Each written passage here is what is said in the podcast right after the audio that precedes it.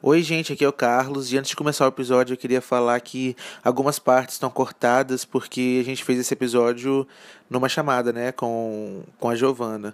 Então, eu só consegui perceber isso agora na hora de editar. Mas dá para entender tudo completamente, tal, só uma explicação para vocês, tá bom? E agora vamos lá ouvir o episódio. And when I arrive at my destination,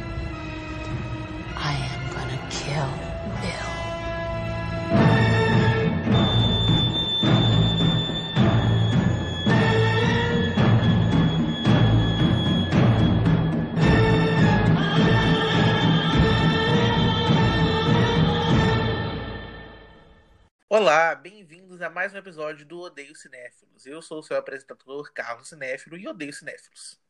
Mais uma vez comigo estão aqui minha irmã Maria Eduarda. Diga oi, Maria. Oiê!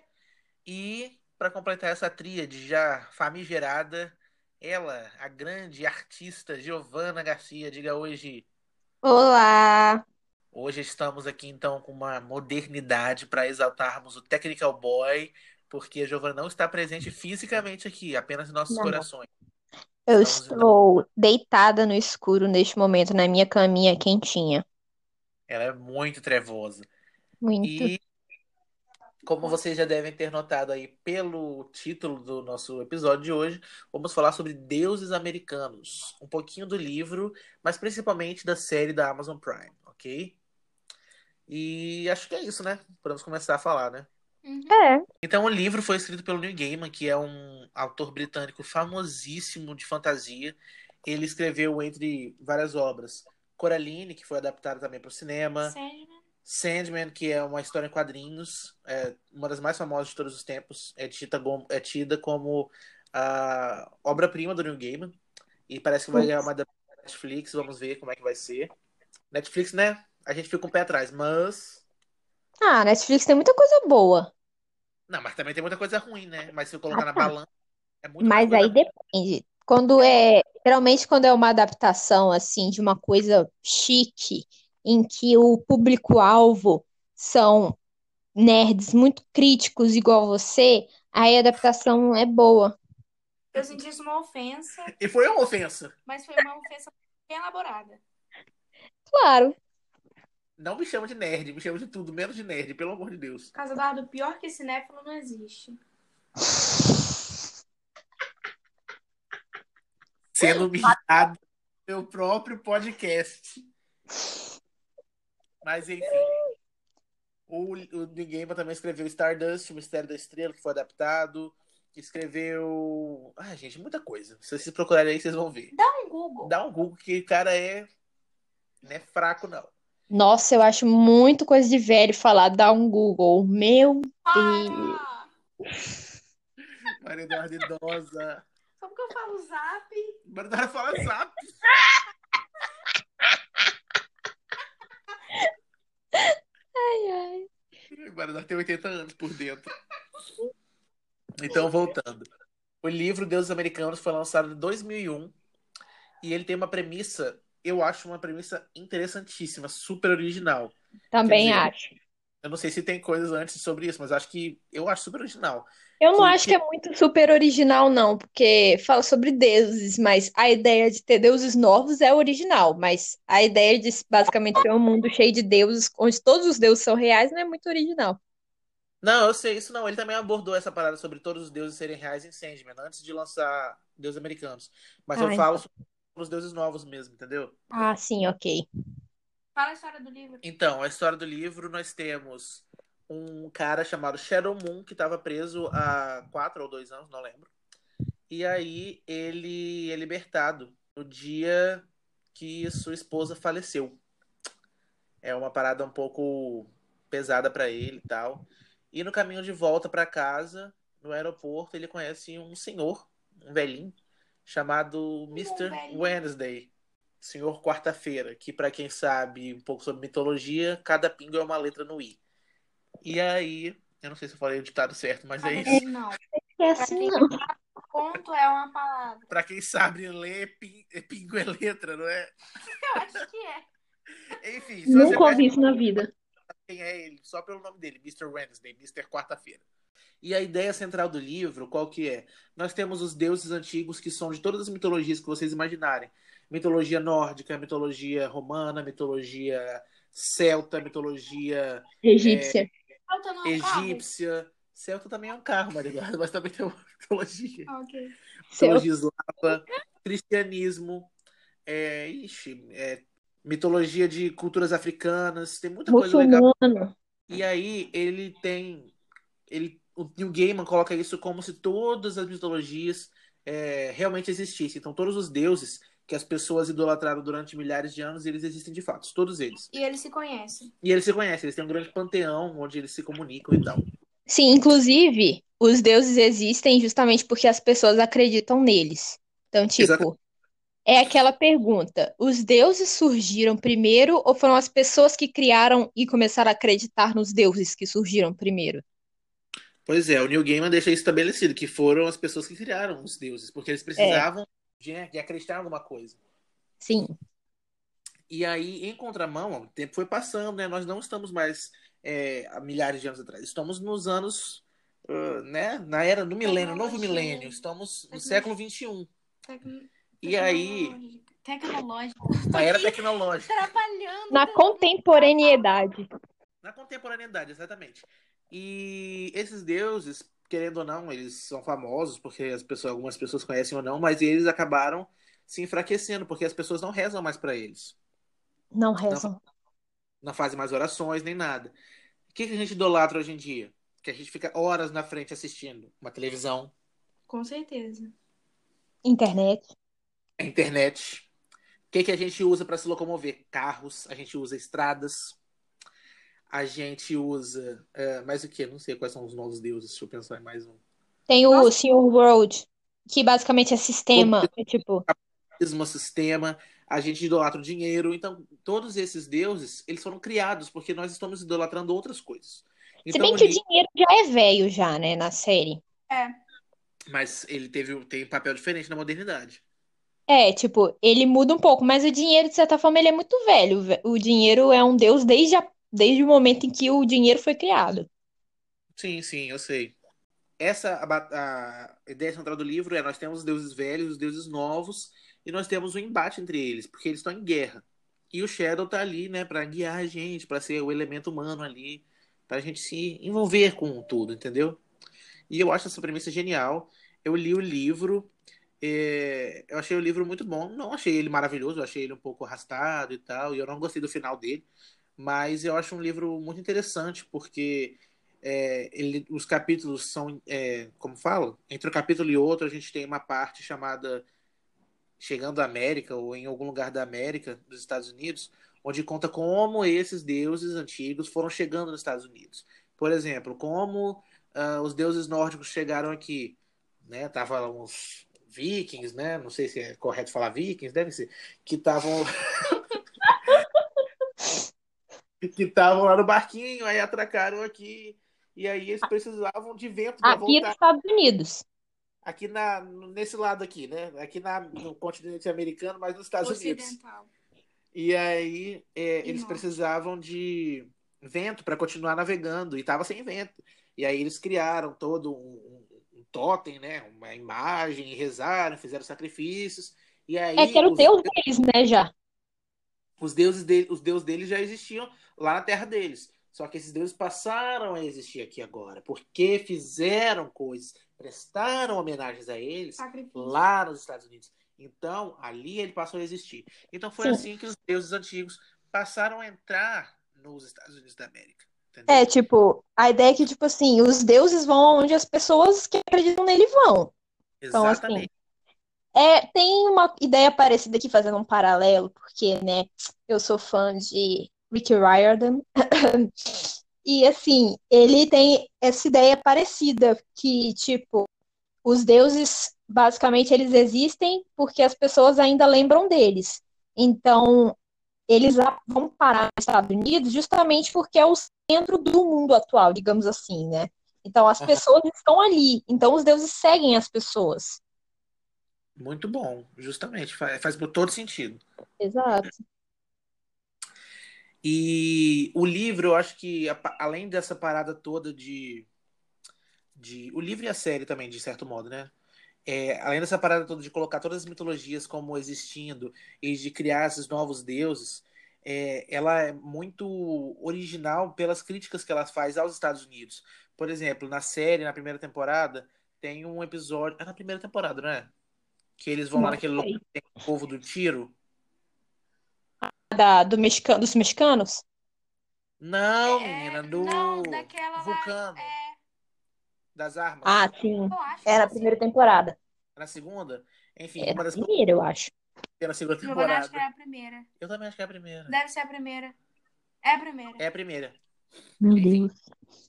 Na primeira temporada, ou sei lá, em algum momento, tem um episódio que mostra um, um condado dos Estados Unidos, onde praticamente todas as pessoas são é, estão armadas até os dentes, do bebê até a velhinha na cadeira de rodas. O Odin tá recrutando os velhos. Para, você deu spoiler! Como assim? Claro que não. Claro que sim! Claro que não. Claro que sim! Canadense é a história do livro, não, é Não, minha filha, e a pessoa que não sabe que o Wednesday tem a ver com esse deus aí que você falou? Mas não falei nem o nome do Deus. Falou sim! Agora Nossa, que eu saquei. cera! Gente, a ideia do podcast desse episódio era não dar spoiler, mas Dar tá dando Agora spoiler. É só cortar, meu Deus. Não, não vou cortar não, porque eu quero, eu vou ainda vou dar Corta, no final. corta. Não, não. Corta só a parte que eu falo o nome do Deus. Não, minha filha. No final do, do episódio eu vou colocar suas redes sociais pro pessoal te achar e te xingar se eu der spoiler. Tá? Ninguém vai fazer isso. Meus comentários são desativados. A Maria Darda é muito reclusa. Mas Ah, enfim, ela é, nossa. é, tem nesse condado uma crítica à cultura armamentista dos Estados Unidos, onde o Shadow ele é um personagem negro. Então ele chega ali, ele se sente, como é que diz? É, Incomodada. incomodado, exatamente. Ele se sente mal por estar ali, porque são todas pessoas brancas, de classe média para alta, armadas até os dentes, ou seja, ali tem muito preconceito embutido. E todo mundo ficou olhando pra ele. Todo mundo encara ele, seca ele de uma maneira monstruosa. Bem Sim. lembrado. E a Então, crítica outra- é justamente porque todo mundo fica endeusando o cara que é o dono da fábrica de armas. Então, assim, Exatamente. Ele é um antigo deus romano da. Ele é o, o contraponto romano de Hefesto, né? O do, da lá. Então, ele é o contraponto romano de Hefesto. Então, ele produz armas de metal. Só que hoje em dia a gente não usa mais espadas, a gente usa o quê? Pistolas, revólveres, espingardas. E ele produz isso, balas. E então ele continua muito forte ainda, porque as pessoas idolatram ele através das armas. Então, Uhum. ele tá forte ainda naquela O cidade. sacrifício é feito todo dia, né? E exatamente, Maridana. Além do mais, existem sacrifícios que são feitos dentro da fábrica deles. Pessoas morrem ali e a gente fica, ah, e a pessoa, o pessoal não dá nem bola, entendeu? Porque é o que? O trabalhador que tá pois morrendo. é, né? E, tipo, o, a empresa é toda precária ainda, justamente para as pessoas morrerem mais fácil. Sim, é um, é um ambiente insalubre, com coisas velhas, porque se a pessoa morrer, não vai, tipo, ir alguém lá pra falar, ah, olha, você, você que matou. Não, é porque tava errado. Ele paga uma multa e tá tudo certo. É. Inclusive, uma das, do- das formas que, das formas que ele fica forte, né? Porque as pessoas endeusam ele, digamos assim, ele diz que é justamente toda vez que alguém atira, faz um, um, dá um tiro, né? Porque as balas têm o nome dele, porque é o nome da empresa. Então é Ah. como se realmente, como se estivesse fazendo uma prece para ele, tá fazendo um sacrifício em nome dele, principalmente se você atira para matar alguma coisa ou alguém. Exatamente. Então, a série e o livro são recheados dessas críticas. Essa foi uma que a gente falou, tem várias é, no livro durante a série. Mas eu acho que agora a gente pode falar um pouco dos, dos personagens, né? A gente tem ali o Shadow, que é um cara que, por um. Ele é um cara malandro, né? Que ah, acaba por entrar numa roubada e vai preso. E aí ele é solto e a mulher dele morreu e tal, e ele entra nessa parada de, dos deuses, e a gente vai vendo tudo pelo olhar dele e tal. E na série eu achei ele um pouco bobo, sonso demais, porque tipo, tá Sim. acontecendo fantásticas na frente dele e ele fala: "Não, não acredito". Ele foi meio sonso, né? É, ele e a Laura, né? A mulher dele. Nossa senhora, nem vou falar o nome dessa vagabunda. Gente, elas odeiam Laura, meu Deus do céu. Mas é o Shadow na, na, na série, ele é assim.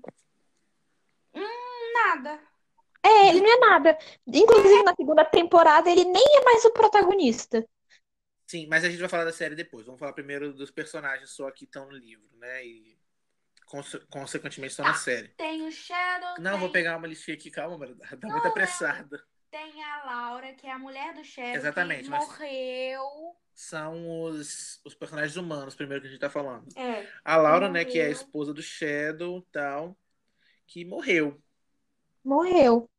Morreu. Faleceu num acidente de carro.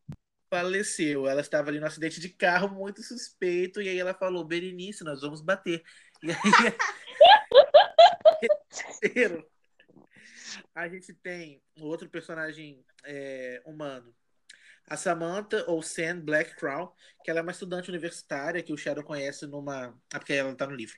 Mas ela aparece na série também na segunda temporada, só que ela é um pouco diferente. Ela. Aquela que tava no carro, que deu carona pra ele. Ah, tá. Uhum. Que leva ele pra Cairo. Isso. Ela é uma, uma estudante universitária que acaba criando um vínculo com ele de amizade e tal, vira uma confidente dele ali quando ele tá numa cidade chamada Lakeside.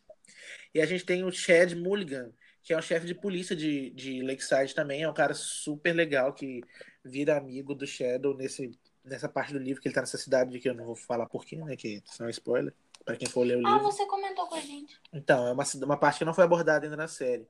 Comentou? Não lembro, não. Giovanna não dá mínima pro que caso ela fala. E ela não é verdade. Brincadeira, o caso dá que não dá mínima porque a gente fala. Isso. Ai, ai, vocês vão começar a me humilhar novo. ninguém te humilha, a gente só fala a verdade. Pois é. Voltando então aos personagens místicos. A gente tem o Mr. Wednesday, que a gente não vai falar qual deus ele é, mas Mário Eduardo já falou. Cortar o nome da parte que eu falo o nome do Deus. Não vou cortar. Mas Vai assim, sim. ó, o nome dele é Mr. Wednesday. Ele tem um olho de vidro A casa do e tem dois corvos andando com ele o tempo todo. Cara, Ei, não é spoiler falar que Deus ele é, porque é muito óbvio. Ele é Odin, pronto. eu já tinha Nossa, falou de novo por quê? Não vou cortar, não. A gente tem o Chernobog, ou Xernobog, que é o deus eslavo da Ah. escuridão. Você não falou ainda Calma, Maria Eduarda. do Leprechaun. Calma, Maria Eduarda. Falou de Chernobyl, o Leprechaun Calma, Maria. Eduarda. Meu Deus. Ele tem muita importância na série, ele não tem tanta importância assim no livro, ele aparece pouco no livro. Interessa, eu vi o livro, eu vi o livro, eu vi a série. Calma, você tá muito apressado. A gente tem, então, voltando, os velhos deuses que aparecem na- no livro e também na série. A gente tem o Chernobog, ou Xernobog, que é o deus eslavo da escuridão, das trevas, eh, da maldade, né? Ele é aquele cara que fez Prison Break. Eu acho que ele fez Prison Break. Tenho Não quase certeza absoluta. Não tem essa Que é Tem, eu tenho. É ele. Confia. Tá bom. Você confia nela, Giovana? Confio. Viu? Mas depende. Confia. Eu assisti três temporadas de Prison Break. Tá bom, amigo, ok. Se vocês já assistiram Fantasia da Disney, aquele demonião que aparece entre as montanhas, sabe? No, naquela Sei. parte, é o Chernobog. Então, pra vocês se familiarizarem. A gente tem as irmãs Zória, né? A Zória Utreniana, Zória Vekerniaia e Zória Pulonoknaia. Você tá falando igual o, o Falou igualzinho. São, é também da mitologia eslava, né? São os três irmãs que protegem a Ursa Menor, que é um. É eslava mesmo? É eslava. Não é de outro país, não? Não, é eslava. Elas são inclusive parentes do Chernobog. Não, eu sei. Ah, mas achei que fosse outro. Tudo bem, enfim. Não, elas são lá. Elas protegem aquela constelação da Ursa Menor, que tá no céu. A gente tem o Mr. Nancy, que Ah, é o deus tem Anansi. Constelação de outras coisas, não tem? Oi? Constelação de outras coisas. Ué, Tem de várias claro. Cancela que eu sou burra. A gente tem o Mr. Nancy, que é o Anansi. Ele é um homem Ah. relacionado às aranhas da cultura africana, de lendas africanas. Ele é um personagem incrível. Ele é perfeito. Injusti... muito injustiçado na, te- na, na série, tá? É. Nos- no mundo dos livros, o Neil Gaiman, inclusive, criou uma. Não é uma sequência, né? É um spin-off de Deus Americanos chamado Os Filhos de Anansi, focado no Mr. Nancy. Porque ele é maravilhoso. Ele Ele é é, na série, ele é aquele cara que fez o, aquele episódio de Todo Mundo Odeia o Chris, que ele vai levar a menina no baile. Aí ele abre a porta. Aí ele abre a porta falando: é, Menino, o abrigo para mendigos é do outro lado da rua. É maravilhoso. Aí ele pergunta assim, picolé de batata doce. É, é o- E ele e a mulher dele são advogados. ele é o Clint Huxtable. Não, ele é médico, é um Ah, ele é advogado. médico, é a mulher é advogado. Aí quando pergunta pro Cris, ah, meu pai tem dois empregos. Ah, então ele é médico e advogado? Não, ele é motorista de caminhão e segurança meio período. Enfim, voltando. Nós temos o Mr. Ibs, ou Ibs, que é o deus Tot, né? O deus egípcio, Tot. Ele é o deus do conhecimento, da inteligência, pipipi, popopó. Totti é o nome do ex-namorado da minha mãe. Olha só aí. Dando continuidade, nós temos o Mr. Jaquel, ou Jacal, que é o deus Anubis, deus da morte, né? Não é Jaquel, não, velho, é Jacal. Então, é porque tem Jaquel e Jacal, tem duas pronúncias. Ah, Então tá. Véi. E é muito engraçado porque o deus da morte, hoje em dia, trabalha numa funerária. Eu achei isso genial. Genial. Na funerária? Não é o Ibis que trabalha na funerária? Os dois juntos. Os dois, Maria Eduardo. Outro cara lá, não? Ai, Maridar, como assim? Ele, é porque na segunda temporada ele simplesmente some. Ah, é. É, deve ser porque o ator teve um problema com o pessoal. É por isso que ele não apareceu mais. É, ficou aparecendo o cachorro lá pra falar que era ele. Uhum. A gente tem a Easter, que é a Da O- Páscoa. Oestre, a deusa da Páscoa. Eu não sei de. Ela tá ligada à mitologia nórdica, mas também tá ligada à mitologia celta. Ela tá ligada a várias mitologias. É a deusa Ah, da é paganismo, paganismo. É paganismo, exatamente. Porque, como a gente bem sabe, a Igreja Católica pegou cultos, ritos é, pagãos para tomar como ela. Porque, tipo assim, ah, você está festejando é, a deusa Easter na- no, seu, no seu- nesse dia, mas acontece que nesse dia Jesus foi ressuscitado. Você está, na verdade, festejando Jesus, o poder de Cristo. Amém. Amém. Fala amém, Maridó. Casado, parecendo assim, até parece que é ateu. Eu não sou ateu, não. Maria Eduardo, agora tem que ser ateu para criticar a Igreja Católica? Viu, Mar- Sou opressora. Oi, fala de novo. Tem que ser ateu para poder criticar a Igreja Católica agora? Não. O problema é que eu sou Não é católico. isso que eu quis dizer. É. Mas não concordamos com muitas práticas da Igreja Católica. Principalmente as mais antigas. É, as mais antigas.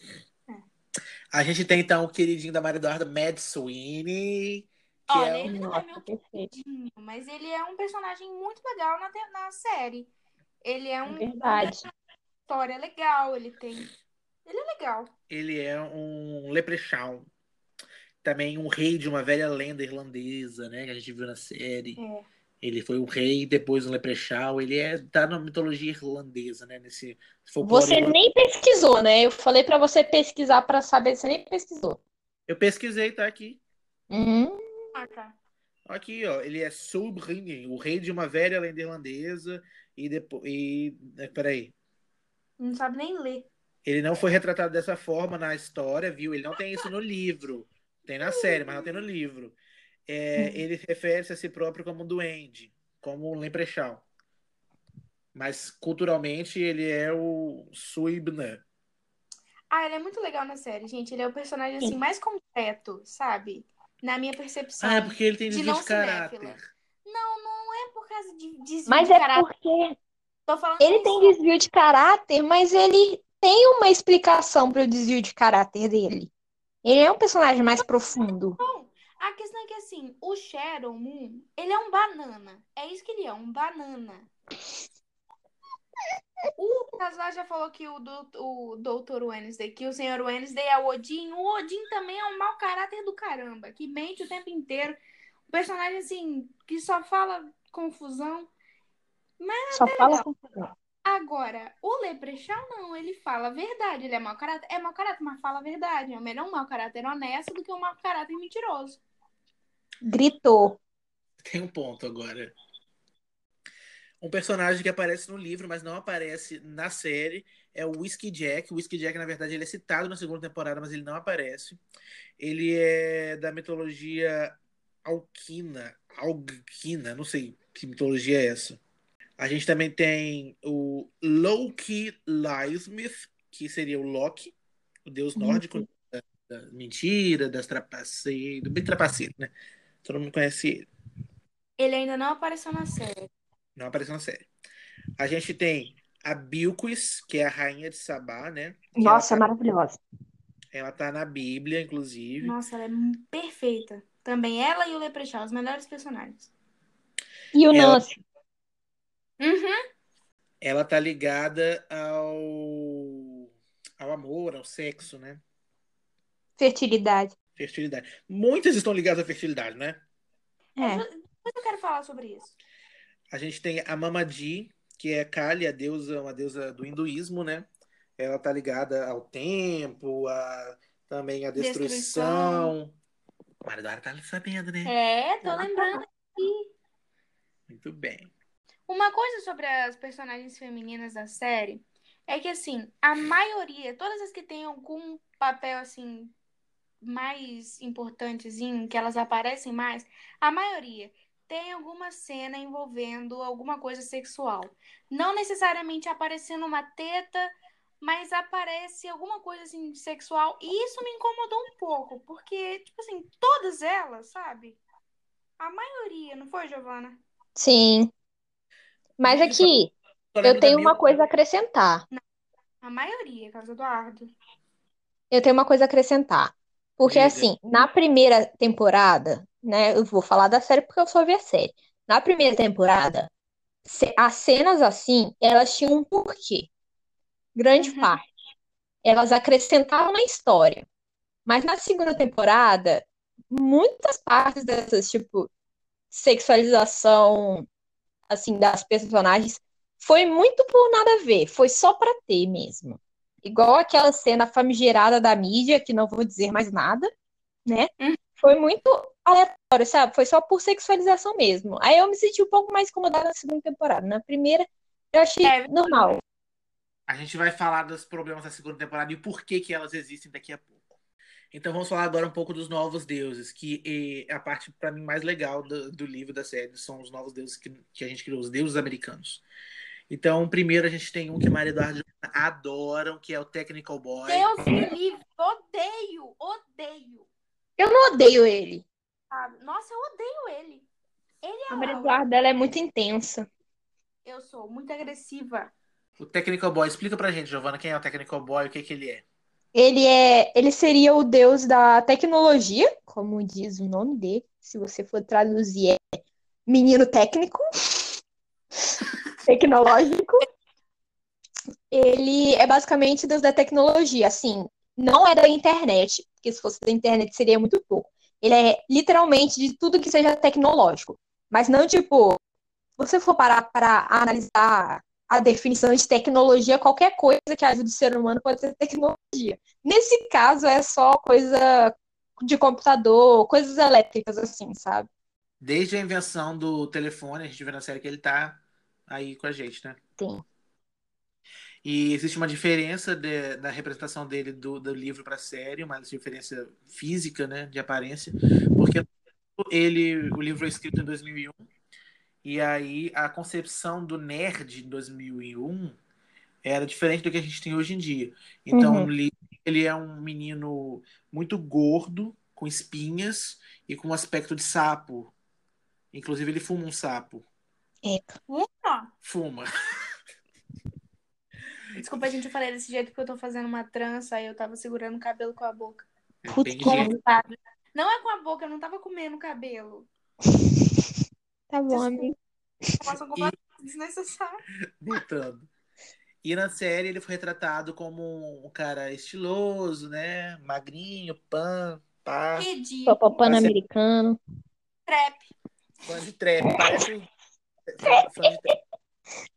E ele tá sempre mudando visual na série pra, tipo, como mostrar como se fosse um modelo de um novo celular, sabe? Ele tá Tem. sempre com um novo cabelo, nova roupa. Tem hora que ele tá com um cabelo assim que tá amarrado com umas borrachinhas de silicone, que é tão ridículo, cara. Aquela cena me fez querer morrer. A gente tem agora a minha personagem das novas, dos Novos Deuses favorita, que é a Mídia. No livro e na primeira temporada, ela é retratada como a personificação da cultura pop. Então, e também da televisão, né, da mídia em geral, por isso o nome dela é mídia. E na- no livro ela aparece como várias vários personagens da cultura pop, mas principalmente como a Lucy do seriado I Love Lucy, que foi um dos primeiros seriados americanos a fazer muito sucesso. Muito antigo, não sei de qual década, mas era preto e branco ainda. E na série ela foi interpretada pela maravilhosa Gillian Anderson, que fez Arquivo X, que fez Hannibal, Sex é do- Education. que Sex Education. fez Sex Education também, é verdade. E ela, na série, ela retrata quatro personagens da, da cultura pop. Ela retrata a Lucy, de I Love Lucy. Ela retrata David Bowie, de Life on Mars, no clipe de Life on Mars. De David Bowie. E a, Ma A Marilyn Monroe, no filme O Pecado Mora ao Lado. E também a... Como é que é o nome dela? Esqueci. Judy Garland. Judy Garland. Fala de onde é. A Judy Garland é uma atriz de Hollywood. Sim, mas fala qual filme ela fez. Ah, eu não sei qual era o filme que ela estava representando Não, ali. mas ela. A Judy Garland fez o Mágico de Oz. é. Mas a, a, a mídia retrata ela em algum lugar que eu não sei o que é. Um outro deus que a gente tem é o Mr. World, que é o deus da globalização, da, da comunicação, do capitalismo. Ele é tipo a- o deus da modernidade. É basicamente tipo o sistema da, da sociedade moderna agora, né? Tudo que rege a sociedade moderna, como faz ela funcionar. Exatamente. No livro, é, inclusive, é dito que ele foi criado pela obsessão dos americanos com helicópteros e com os homens de preto. MIB? Era isso que eu E os homens de preto são aqueles homens de terno, sabe? Sempre ligados a negócios e tal. Esse tipo de Hum. coisa. Hum. estranho, né? E a gente tem também do The Intangible, que é o deus do dinheiro da Bolsa de Valores. Ele tá no, no, no, no livro, e eu acho que é ele que aparece também na segunda temporada da série, né? Aparece. Pois é. A gente tem outros personagens, mas que aparecem pouco e tal. Esses são os principais. Então, agora a gente vai falar um pouco da série que saiu em 2017, eu acho, a primeira temporada, e a segunda temporada saiu ano passado. É... Deus Americano estava para ser adaptado há muito tempo. Só que era um daqueles casos que era ti- tido como uma obra inadaptável para uma mídia visual, porque o que o, o, o Neil Gaiman escreveu ali era muito fantástico para ser visto numa tela, sabe? É a mesma coisa que falam, por exemplo, sobre adaptarem o chamado de Cthulhu do, do H.P. Lovecraft. É uma coisa inadaptável. Mas se Deus quiser, o Guilherme Del Toro vai conseguir fazer um filme de Cthulhu. Bom, filme é bom. Não, o Guilherme Del Toro é H.P. bom. Lovecraft, Lovecraft, H.P. Lovecraft, aquele racista. Sim, aquele racista nojento. E aí, a gente ficou sabendo que ah, os direitos de Deus Americanos foram comprados pela HBO. Ficou um tempo na HBO e não saiu nada. Até que a gente soube que o, a- o canal Stars, é, porque é produzido pelo canal Stars e aqui no Brasil chegou pela Amazon Prime. O canal Stars comprou os direitos da HBO e estava com eles. E um cara muito famoso dos seriados americanos chamado Brian Fuller se encarregou de fazer a adaptação, de ser o showrunner da série. Que é o. Como se fosse. A gente tem um diretor no filme, o showrunner é o- como se fosse o diretor da série. Ele dirige alguns episódios, ele comanda a série, ele que faz a série acontecer. E o Brian Fuller ele é muito famoso, principalmente por ter feito as três temporadas de Hannibal, a adaptação dos livros do Thomas Ha- Thomas Harris, com o Mads Mikkelsen, com o Hugh Dance, acho que é o Hugh Dance, não é? Não sei se é ele. Enfim. E com a Gillian Anderson também, com o Lawrence Fishburne. É uma série que eu amo. É, para mim é a segunda melhor série de todos os tempos que eu já assisti, na minha opinião. Só Sim, nós entendemos que é na sua opinião. Não, é porque às vezes a pessoa vai falar, nossa, ele fala que é a melhor de todos os tempos, sabe? Mas na minha opinião. E ele é um cara muito bom. Ele tem um apelo visual incrível. O visual das séries deles são incríveis. Nossa, é verdade. O visual de Deus Americanos é muito lindo. É lindo. E Hannibal também não fica para trás. É coisa linda, sabe? Inclusive, eu acho muito é, engraçado quando eu vou falar sobre Hannibal com algumas pessoas que eu falo, as mortes em Hannibal, elas chegam a ser poéticas e bonitas do jeito que o Hannibal mata as pessoas, porque o jeito que o Brian Fuller coloca aquilo na tela é poético, sabe? As pessoas falam que pensam que eu sou um psicopata serial killer. Um pouco. Um pouco, mas. e aí, a gente sabe que infelizmente Hannibal foi cancelada na terceira temporada. Mas aí o, o Brian Fuller foi e pegou esse projeto de Deuses Americanos. Então, ele produziu a primeira temporada para o Stars, uma primeira temporada que beira a perfeição, na minha humilde opinião. Ah, eu acho que não é para tanto não, hein? Eu acho que beira a perfeição. A primeira temporada, eu acho que beira. Não acho, eu acho o personagem do Sharon Moon meio. Então, ela beira a perfeição. Ela não é perfeita porque ela tem alguns defeitos. Entre eles é a falta de sal do personagem principal. Não, pra beirar a perfeição tem que ter muita coisa melhor. Assim, Sim, que... eu também acho. Eu acho que a série é ótima. Não é beirada a perfeição. Não A acho que a primeira série, temporada.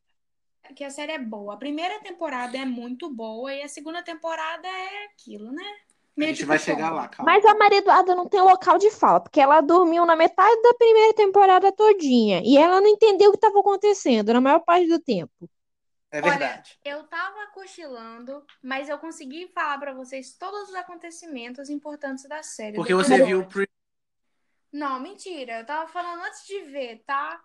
Toda hora você perguntava o que, que era que estava acontecendo. Mas quando vocês falavam, eu respondia. Isso eu vi. Uhum. Hum. Enfim, tá bom, eu posso ter exagerado, que beira a perfeição. É uma série ótima, a primeira temporada é muito boa. E o jeito que eles adaptaram e trouxeram algumas coisas do livro, que é um livro de 2001, para o nosso tempo, né? Porque tem muito tempo que foi escrito. Tem Sim, 19 anos, quase 20 anos. nove anos. Então, para contemporaneidade, foi muito bom. É, Sim, eu achei isso muito legal. o jeito como eles retrataram a mídia, o próprio Technical Boy, o Mr. Road, muito bom, muito bom. E uma É. adaptação fiel. Algumas mudanças, é o que eu falo, eu não sou. é, eu não sou contra adaptações que não são fiéis ao material, tipo, que fazem alterações de visual ou de trama.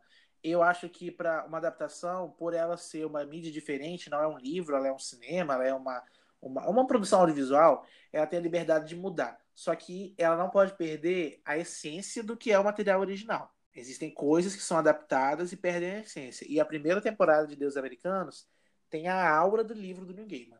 E tem que ser bom também, né, a adaptação. Não adianta ter a essência e ser ruim. Exatamente. Exatamente. Tem que ser bem feito.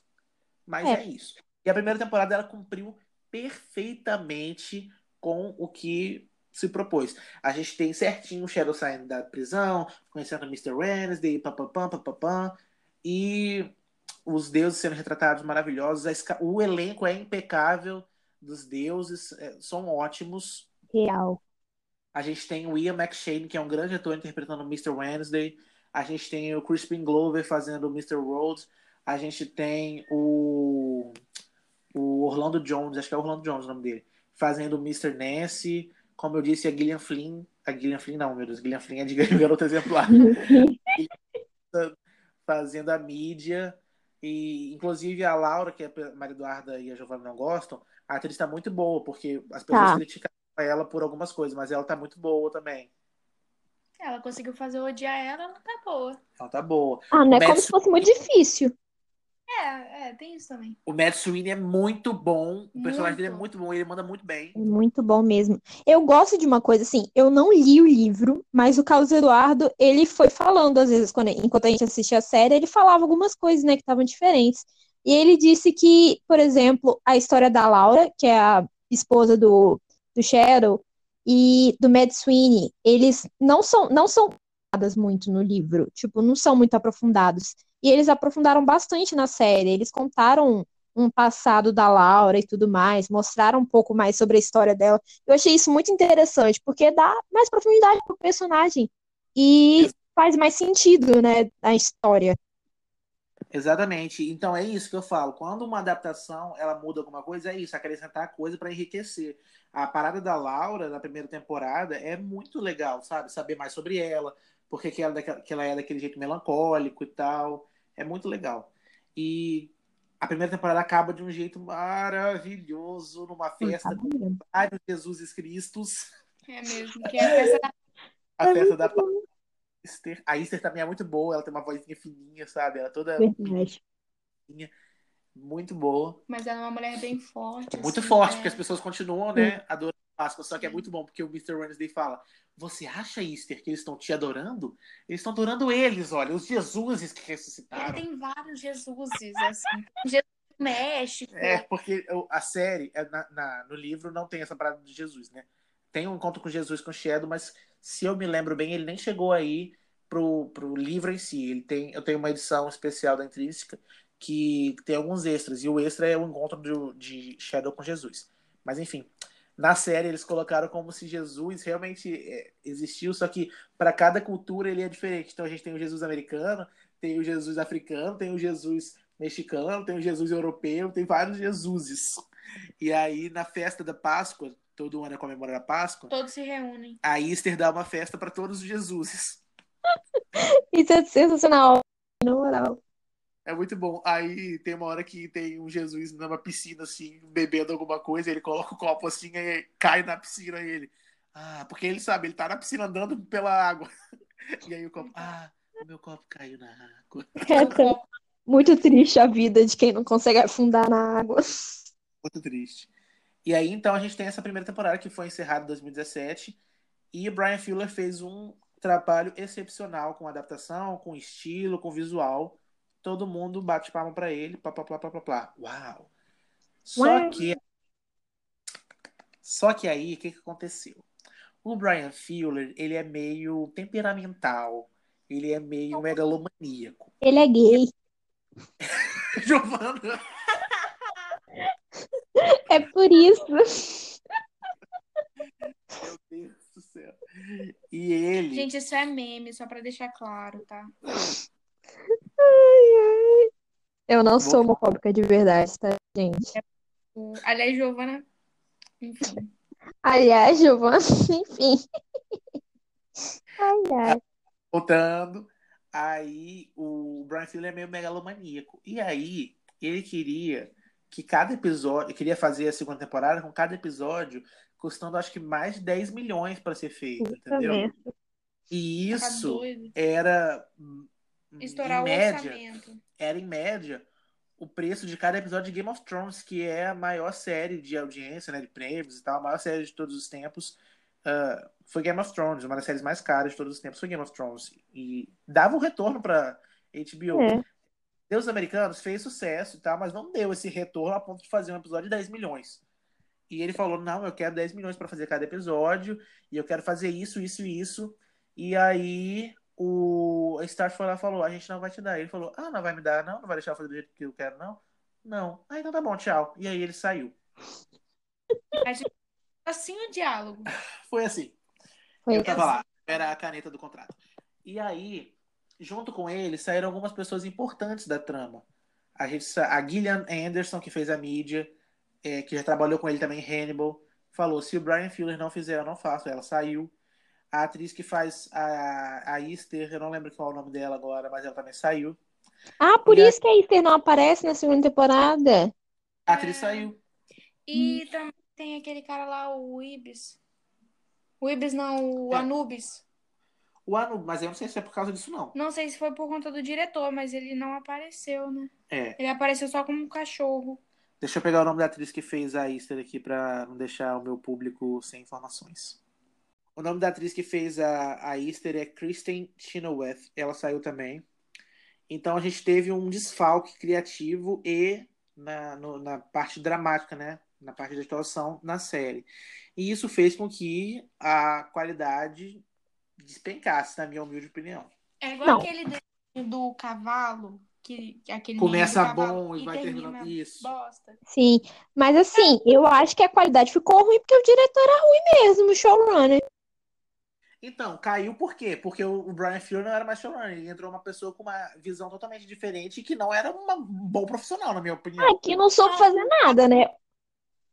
Ele pode ser um bom profissional, mas assim, uma pessoa começa um trabalho, ela tem toda uma ideia na cabeça, a outra vai lá pra terminar, não vai ter a mesma coisa. Pois é, e o, o Brian Mas Fuller tinha eles uma- têm um livro. Eles estão se baseando num livro. Se a primeira temporada estava seguindo o livro, era só ele continuar seguindo o livro. E o próprio Casa Eduardo falou que não estava seguindo o livro direito. muitas coisas que eles criaram simplesmente. E diferente da primeira temporada, que criaram coisas para enriquecer a série, sabe? Por exemplo, um, um- uma subtrama, né? um núcleo que foi criado só para a série, que pelo menos eu não me lembro de ter nos livros, e eu dei uma pesquisada, acho que realmente não tem nos livros. É do do gênio, com o Salim, que tem, além de tudo, tem uma representatividade dos povos árabes, porque são atores interpretando é, pers- personagens árabes, e tem a representatividade, representatividade LGBT, que são dois personagens gays. E, tipo, o Brian Fuller colocou aquilo de uma forma, tipo assim, vocês acham que a gente não vai ter representatividade? Então toma uma cena de sexo gay com nu frontal entre dois homens árabes é, no meio do deserto, brilhando como ouro e diamante. E ficou bonita a cena lá, viu? Do foguinho. Ficou muito poética. Eu nunca achei que gay fosse ser poético. Meu Deus! Novamente, É mesmo. mas olha só, a gente falando assim pode até parecer, sei lá, tipo, nudez por nudez. Não é, tem toda uma história. Não é nudez por nudez. Igual, não não é é mesmo. na temporada. Então, assim, ah, tem um monte. Cara, tem uma porrada de cena de sexo, tanto na primeira quanto na segunda. Então, por que não teria um sexo gay, sabe? É uma questão de, de normalizar as coisas. É comum, isso acontece. Então, as pessoas é, nas, nas séries, elas fecham os olhos pra isso. Então, quando tem um casal gay, nunca tem nada demais, mal tem beijo. Então, é importante essa normalização. É claro que essa Gritou. Restrição de idade. Não, ela é 18 Não. anos, pode fazer o que ela quiser. Oi? Ela é 18 anos, pode fazer o que quiser. Justamente, ela tem uma restrição de idade. Então, se você é menor de idade e você tá assistindo essa série, é por responsabilidade sua. Você faz o que você quiser, você se Não, vira. rapidinho. E outra coisa, não é porque ela tem 18 anos que é por causa do, do relacionamento gay. É, não, é de não tudo é que acontece. A Tem violência. Tem muita violência. a violência do Brian Fuller é maravilhosa, uma violência estilizada de primeira qualidade. O Tem uma um- cena que, nossa senhora, a Laura. é assim, Ah, não vou dar muito spoiler de como faz. Mas enfim, acontece no final que uma pessoa, não é no final da série, mas a pessoa se divide no meio e sai o esqueleto dela. Sim, tem uma cena que a pessoa divide no meio. A primeira, a primeira cena logo da série que mostra como a mitologia nórdica chegou aqui, tem uma cena de batalha e tipo, cada facada, querida, é um galão de sangue na tela, coisa É, linda. Tarantino sonha. Acho que ele ia gastar 2 milhões só em sangue pra cada É episódio. verdade.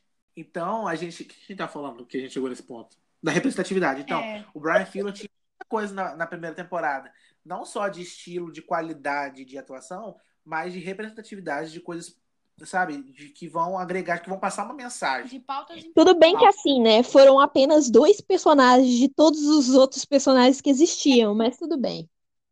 É Não, mas a gente teve é, representação é, boa, que também tá no livro, mas que foi Ah, teve a transportada. Bilks. É, exatamente, teve a Bilkus. E teve personagens negros. O, cara, o discurso do Mr. Nancy Não, no Avião Negreiro É. Aquela Sim. é é incrível. A representatividade de etnia é boa. Pelo menos n- negra e, e, e islâmica e tal, e do Oriente Médio, etc.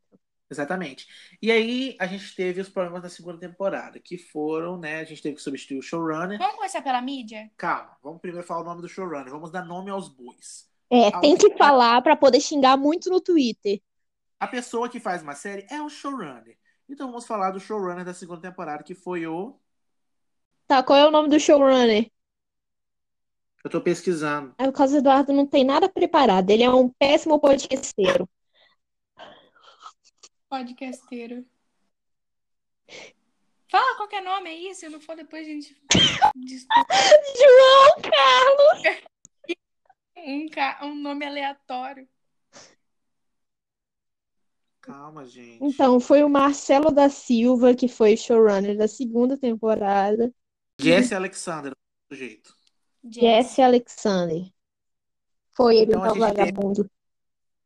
Que deu uma, um direcionamento muito estranho pra série. Porque, primeiro, como a Giovanna disse antes, a série passou a não ter um protagonista. O que às vezes não é uma coisa ruim. Queria que a Giovanna falasse alguma coisa.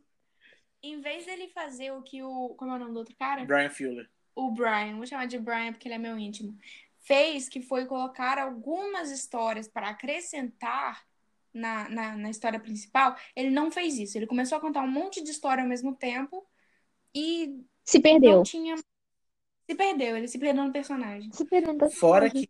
que o Brian Fuller estabeleceu na primeira temporada, ele simplesmente ignorou. Gente, o final da primeira temporada é maravilhoso com a Easter. E a segunda temporada passa ela todinha, os oito episódios, como se o final não tivesse acontecido. Como se a ideia nunca tivesse existido. É, exatamente. Simplesmente ignoram o final da segunda temporada e começa.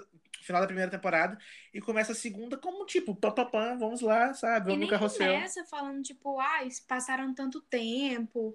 É como se fosse num dia e a segunda temporada no outro. É como se fosse outra coisa, sabe? Como se simplesmente não tivesse acontecido. É outra coisa, totalmente diferente.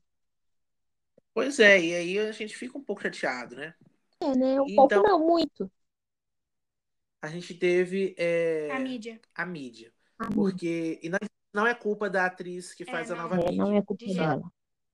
É culpa dos roteiristas e do showrunner. Porque a gente tinha na primeira temporada uma mídia que representava a cultura pop de uma maneira é, elegante. Mas até falou de um episódio que ela era elegante, o jeito Sim. que ela parecia, que ela se portava. E ela tinha estilo, ela tinha, sei lá, presença, sabe? Uhum. Ela foi escrita de muito boa. E na segunda temporada, como eles perderam a Gillian Anderson, eles quiseram fazer uma nova mídia. De uma maneira que a Giovanna falou, cara, isso é legal, mas eles fizeram de um jeito errado. É, porque, Que era- tipo, basicamente é como se fosse uma evolução, igual um Pokémon. Seria a mídia 2.0. Ela estava nascendo de novo, era como se ela estivesse crescendo junto com a humanidade. Porque a mídia antigamente, antigamente, assim, né? Um tempo atrás, o mais importante era televisão, coisas assim, sabe? Aí hoje a mídia mesmo, principal, são as mídias sociais, que são as redes sociais. E essa mídia nova, 2.0, representaria isso, as mídias sociais. Só que a forma que fizeram ficou muito ruim e ficou muito estereotipado, porque é uma personagem, uma perso- personagem, uma atriz asiática. Então, assim, eles fazem muito estereotipado, fazem ela infantil e fazem tipo, ah, nossa, vamos fazer mídia social, então vai ter que ser asiática, né? Coreana, pelo que eu percebi, já que ela fala coreano em uma parte. É muito. É, ela dançava de um jeito infantil, usava uns arquinhos de gatinhos, ficava soltando emojis pela cara o tempo todo. É emojis ou emojis? Eu gosto de falar emojis. Eu falo emoji. emoji. Eu também. Hum, ok. Ah, ok. Cada um fala do jeito que quiser. Então a gente teve essa, esse desfalque né, com a mídia. E tem uma cena que foi absurda que a Giovanna até comentou. Que foi é uma cena com Argus, uma- um personagem chamado Argus. que foi completamente, sabe, sexual e Desnecessária. desnecessária com ela. É, sabe? literalmente não serviu pra nada, pra nada mesmo, só pra distrair a pessoa lá pra acontecer outra coisa. E foi Podia, de qualquer. Podia jogar uma bola na cara da pessoa que ia Uhum. distrair mais aquela cena, porque aquela cena foi horrível. Foi péssima. E tivemos vários problemas com o decorrer da temporada, né? Um roteiro com umas escolhas muito estranhas. Hum, deixa eu falar um negócio.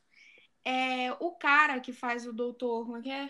O mestre. Mr. Wednesday? Não. Mr. World. World. Nossa, é verdade. Na primeira temporada ele era Olha muito só, bom. na primeira temporada ele era assim meio passivo-agressivo. Ele falava as coisas, mas assim com um leve sorriso cínico, descarado. é dava medinho. Sim, Dava. ele era amedrontador. É, na segunda temporada, ele virou um canastrão. Tipo assim, péssimo. Ele ficava sorrindo como se ele fosse, sei lá, um boneco assassino, não sei, tipo o Chuck. Ele não era mais aquela coisa passiva-agressiva. Gente, é o mesmo ator. Mas é porque, como é um, um- como fala showrunner, Showrunner. diferente, ele dirige diferente. Tem os roteiristas que o showrunner mandou. E Então, assim, assim, a...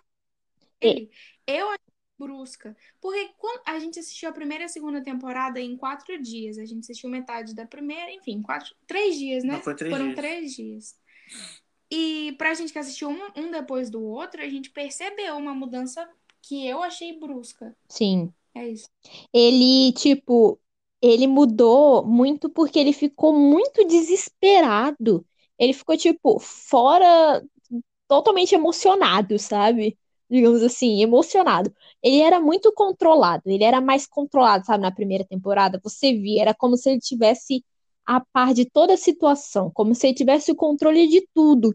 Só que na segunda temporada, ele não. É como se ele perdesse esse controle das coisas. Sabe? Ele E não é como perdido. E não é como se tivesse acontecido alguma coisa pra deixar ele assim desesperado, sabe? É, e mesmo A se segunda tivesse acontecido, na, se fosse o mesmo da primeira temporada, ele lidaria de uma forma diferente, sabe? Mais controlada, mais contida. E fora que a série, então, ela tá caminhando.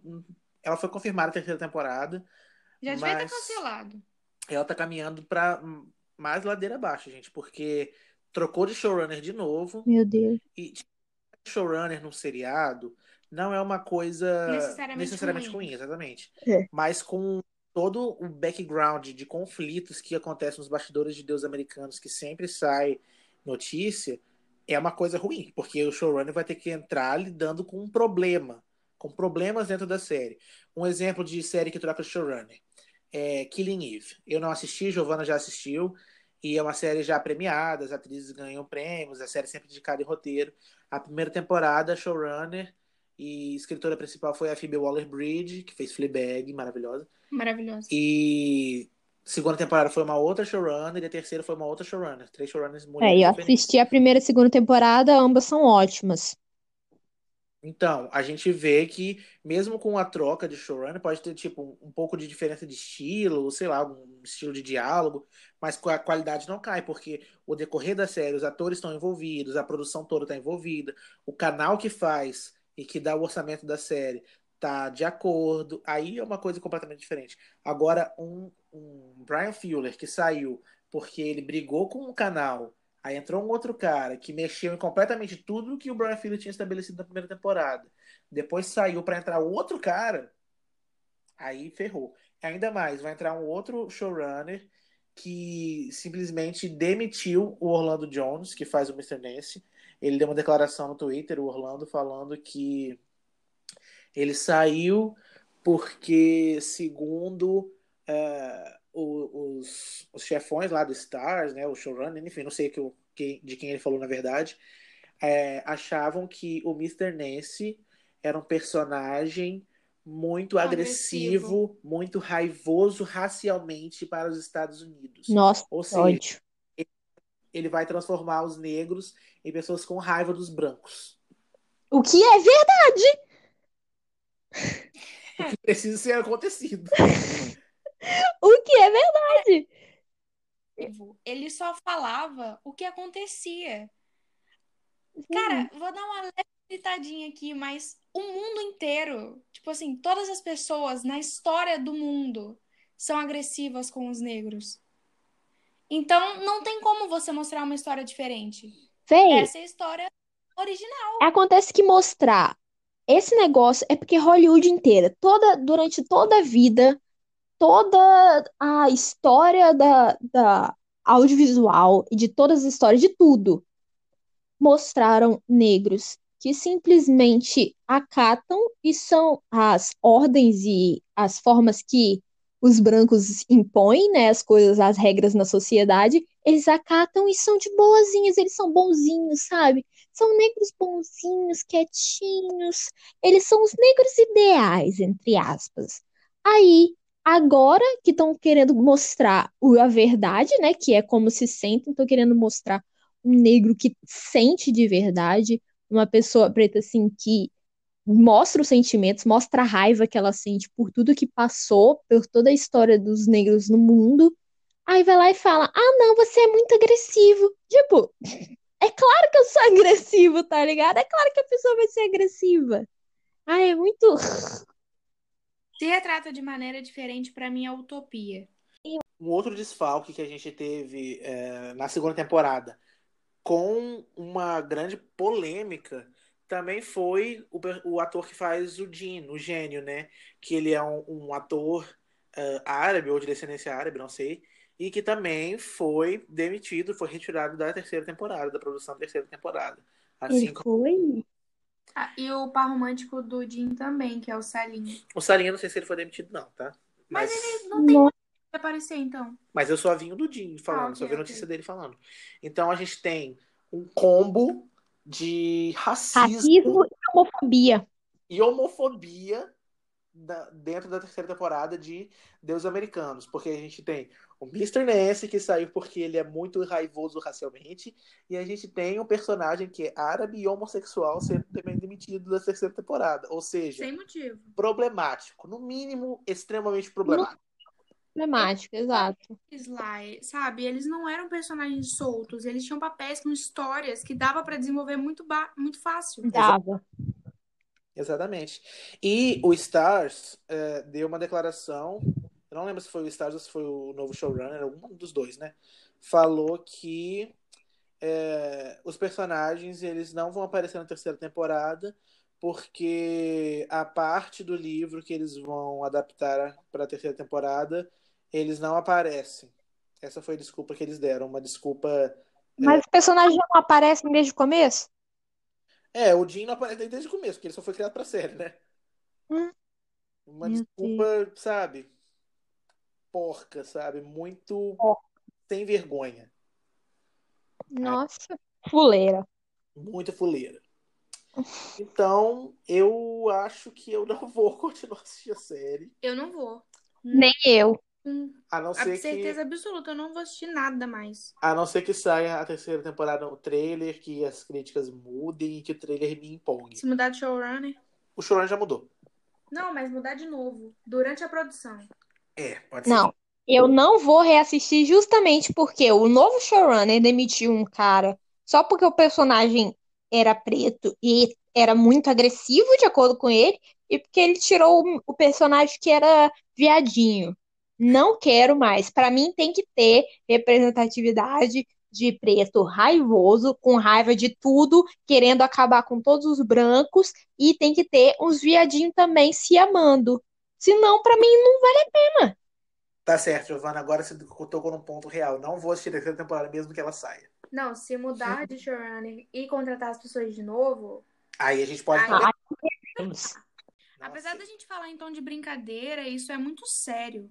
É Sim, é sério, eu tava falando sério. Eu posso ter usado a palavra viadinho, mas eu tava falando sério. É muito sério a ponto das pessoas, assim, eu acho que não seria extremo se as pessoas se reunissem pra boicotar a série. Porque séries são canceladas por muito menos. Pois é. Exatamente. Então eu acho que, num contexto geral, a gente pode falar que Deuses Americanos é uma obra é, Interessante. interessante, original, com Uma premissa muito boa. uma premissa muito boa, com bons personagens, e que teve uma adaptação na primeira temporada Boa. extremamente boa. Ótima. Ótimo. Então, é, o saldo que acaba ficando é muito positivo. É positivo. eu, eu recomendo o livro para quem não leu. Ele é um pouco lento e o final, eu não gosto do final, mas toda vale, sabe? Não, não, o final Vale a experiência. o quê? Vale a experiência. Exatamente, vale a experiência. O final não vai estragar toda, tudo o que você é, sentiu lendo o livro e tal. É uma grande aventura, muito boa. E a primeira temporada é um primor, sabe? É muito boa. A segunda nem tanto. Não, a segunda eu não gosto. Eu também não gosto. A A terceira segunda não faço nada. é agora. É, a terceira a gente pode falar Por que é ruim. vários motivos. Então, assim, é uma série que ela desandou completamente. Pra mim, A ela... única coisa boa na segunda temporada que eu acho que eu gosto é a história do Matt Sweeney com a Laura. É a única coisa que eu acho que ficou legal, com de verdade. É, realmente, parando pra pensar. E eu acho também que a Bilko teve mais presença, não sei. Sim. Sim, eu gostei também da, da parte da Bilks, mas eu acho que eles não desenvolveram direito, porque eu não entendi se ela realmente tinha entrado, tava tipo de algum lado, ou se ela não tava de lado nenhum, o que que ela tava fazendo. Eu não entendi aquele negócio que ela começou a ficar na igreja lá pregando, não entendi. Eu também não entendi isso, não, mas E a eu gostei. igreja era dentro da funerária? Pois é. É porque é uma, é onde eles fazem o velório, aí é na igreja. Então, eu, eu, eu também achei super problemática essa parada de gente mal escrita, mas eu gostei de ver mais ela, sabe? E, dando, Uhum. e ela com alguns discursos bons, sabe? É. Tipo quando ela fala pra Sim. você, antes de sacrificarem o primeiro cavalo pra você, eu já era adorada, uma parada assim. Sim, como ela fala também sobre o amor, porque fala que, tipo, o Mr. Roach fala pra ela que o amor é a coisa mais importante na guerra, é uma das armas mais importantes. Aí ela fala que, tipo assim, amor e guerra não tem nada a ver, porque são, tipo, opostos e tal. Aí, porque ela é deusa do amor, né, e da, do sexo e tal. Aí ela faz um discurso lá, fala sobre o amor, eu acho legal também. É legal. Então, de final, a gente indica, eu indico, pelo menos porque eu li o livro, e a gente indica a primeira temporada. Vocês concordam? Concordamos. Sim. Assista a primeira temporada e depois invente o final. Invente o Sim. final, é. Ah, bem, bem legal, aliás. Criativo. Gente, assim. porque o final da primeira temporada é muito bom e eles ignoram o final. Nossa, isso é de cair o cu da bunda. Enfim. Se você gostar de escrever. E assim, a gente chega ao final de mais um episódio do Odeio Cinéfilos. Gostaria de mais uma vez agradecer a Maria e a Giovana. Ah, de nada. Ah, fofo. Voltem mais, ok? Com Eu certeza. vou voltar. Agradecer você também que chegou até aqui ouvindo. E peço. Oh, Oh, que fofinho! Que vocês compartilhem, por favor, compartilhe essa bosta. É, gente, porque é, primeiro quero que vocês sigam a gente aqui no Spotify e compartilhem também, porque eu faço com muito carinho, sabe? É uma, uma parada que eu sinto muito bem fazendo e é com muito carinho. Eu espero que vocês gostem, sabe, do que eu tô fazendo. Então, se vocês compartilharem, eu vou ficar muito contente, tá bom? É, não é só pela fama e tudo mais, mas é porque quando a gente faz algumas coisas que a gente gosta, a gente quer que os outros- muita gente vê e que goste também, né? Eu digo isso quanto uma, uma, uma artista, né, que desenha, posta os desenhos na internet, tipo assim, eu não faço, eu não desenho por obrigação, desenho porque eu gosto. E eu quero que mais pessoas vejam, porque eu quero que as pessoas vejam e gostem também. Então, Exatamente. E E se também. você gosta da segunda temporada, apesar de todos os pontos negativos, fala pra gente. Às vezes a gente pode abrir um novo debate, às vezes tem algumas coisas boas que a gente deixou passar. Seria interessante se você gosta da Ex- segunda temporada. Exatamente. E sobre a parada de divulgar o podcast, é, eu também não tenho pretensão, sabe, de virar um super podcaster famoso no Brasil. Mas se o é podcaster que fala? é podcaster que fala. É pod- podcasteiro, muito melhor, podcasteiro. Então eu não Melhor. quero virar um super podcasteiro brasileiro. Mas um público que, sabe, ah, eu assisti, eu li Deus Americanos porque eu ouvi isso, ouvi Cinéfilos, eu vou ficar feliz. Então, acho que é isso, gente. Obrigado. Por pura diversão. Por pura diversão, assim como algumas pessoas colocam no Instagram, por pura diversão. Exatamente. É... Obrigada por até aqui. Obrigado por ter E assistido. até Esperem. o próximo episódio. Mas tá, deixa eu finalizar. Não. O podcast é dele. E daí, eu sou elenco fixo. É, até o próximo episódio, gente. Não vou falar sobre o que, que é, vocês, mas vocês vão gostar, porque é uma coisa muito legal. E a gente já vai gravar, tá? E a gente vai não vai gravar ficar tanto logo, tempo logo. sem, sem episódio. É, no caso eu não vou participar, então até um dia que eu for participar de novo. Você pode ser elenco fixo se você quiser. Não, Gi, você vai voltar, tenho certeza. O público te ama. Ah, fofo. Me. Então tá, gente. Até o próximo episódio. Tchau, tchau. Tchau. Até, tchau. Deliver me, deliver me, None of this feels real. It feels like a dream. And Things are never going back to the way that they were. It will be glorious, win or lose.